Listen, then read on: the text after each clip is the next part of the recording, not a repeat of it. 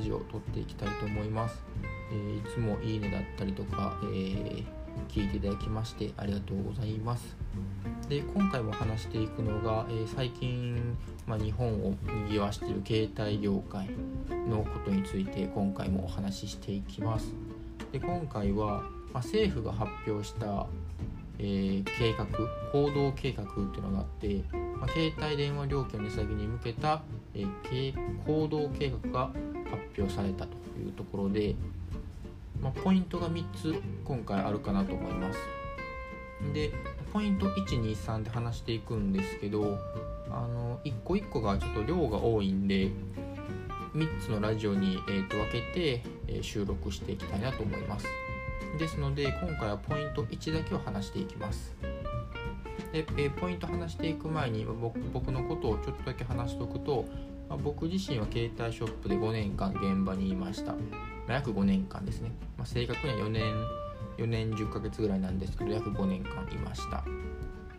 で、まあ、5年間もいたので、まあ、割と携帯のその業界のことは、まあ、嫌でも詳しくなったというか、まあ、結構その情報とかっていうのは毎日その手元に届いてたんで、まあ、嫌でもインプットしないといけなかったっていう状況があったので、まあ、そんな僕があのポイントを3つ分けて今回ラジオで撮っていきたいなと思いますのでよろしくお願いいたします。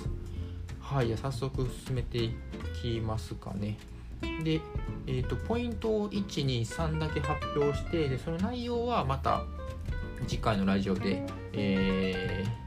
録音していきますのでポイントだけ先に言いますね。でポイント1が大手の会社が格安スマホに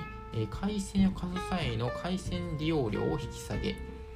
でポイント2が大手のキャリア同士で乗り換えする際の手数料を無料にする。でポイントの3乗り換えの場合にも前の使っていた会社のメールアドレスを次の会社でも使えるように、ま転送されるですね。で今、タイトルだけお話ししたので、えー、次回23をお話しします。ということで今回早速ポイント1を話していきますね。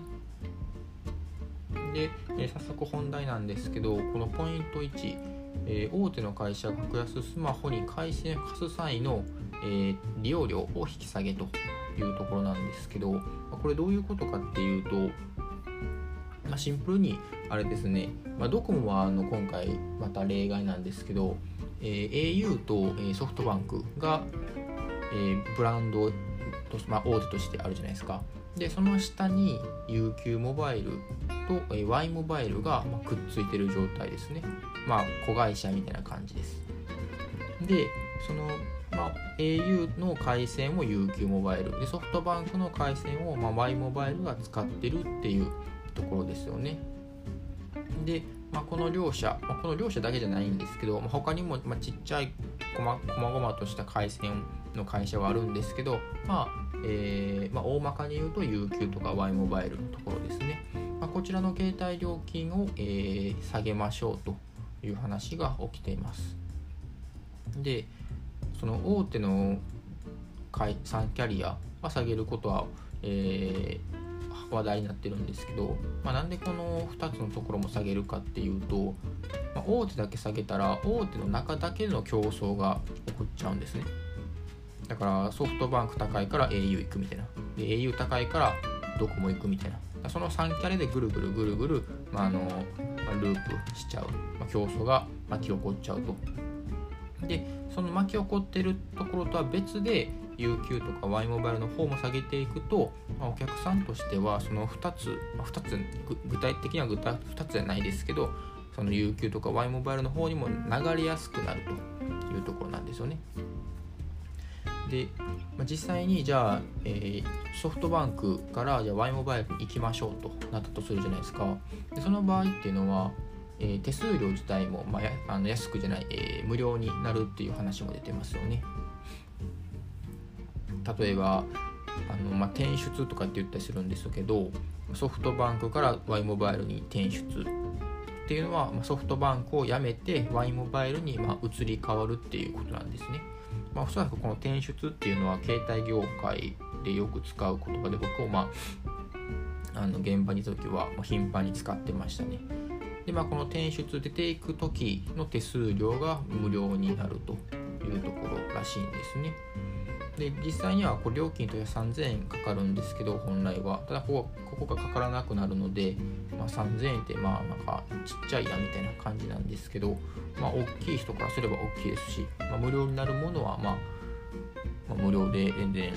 まあ、僕自身としても嬉しいですし、まあ、全然ありありなんじゃないかなというふうに思います。まあ、とはいえ、まあ、この3000円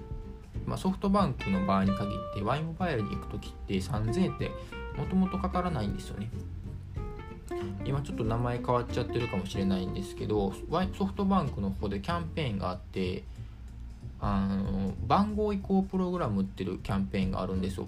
これ今もやってるかわからないですけどまあ多分やってるでしょうね。でこの番号移行プログラムっていうのがソフトバンクから Y モバイルに、えーと、行く時、まあ、移り変わる時ですね。の手数料がまあまあもう初っ端から無料なんですよ、まあ、かからないんですよ。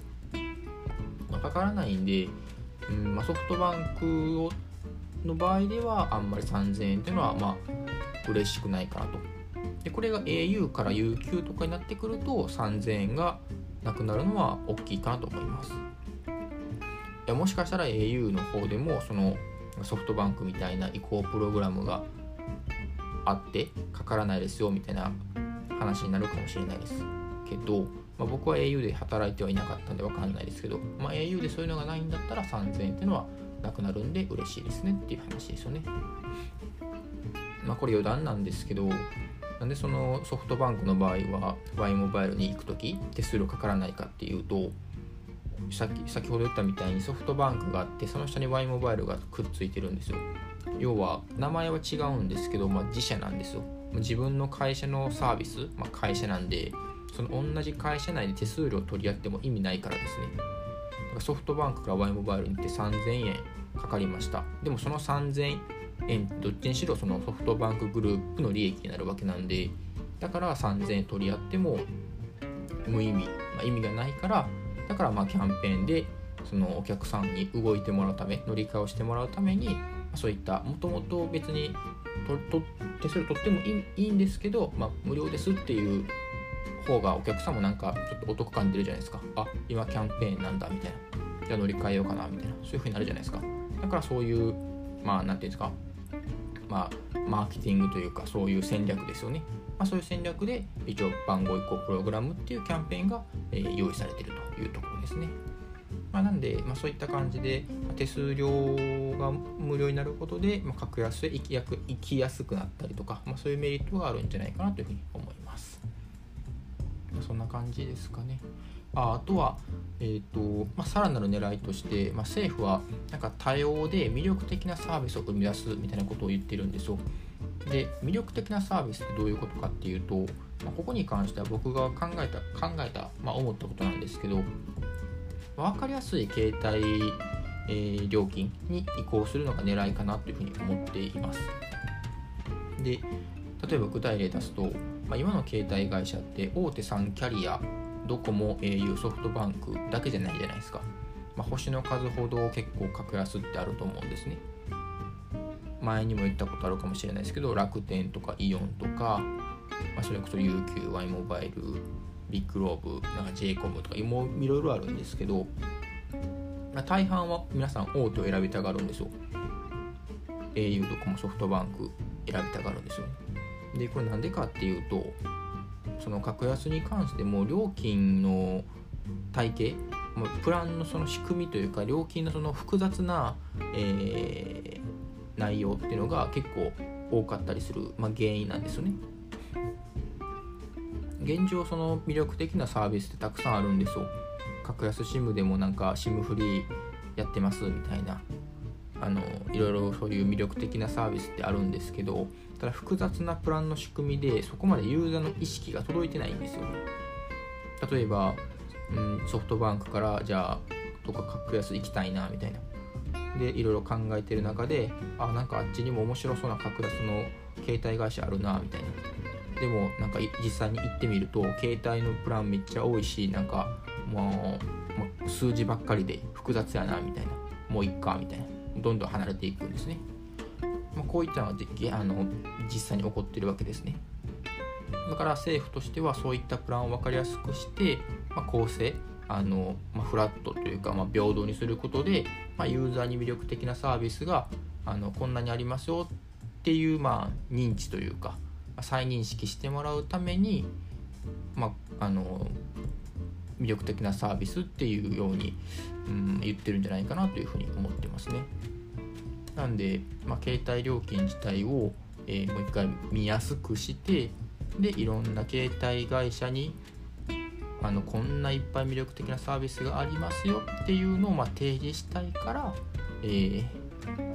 まあ、見直しをしましょうと分かりやすくしましょうっていうのが狙いなのかなというふうに思います。っていう感じで今回はポイント1をざっと話してきました。でまたその次ですね次の次回のラジオでポイント2でまたその次回でポイント3とラジオ収録していきたいと思います。というわけで今回は、え、11分ぐらいですね話してきましたので終わりにしたいと思います。では今回も聴いていただきましてありがとうございました。じゃあ皆さんも今日良い一日を。さよなら。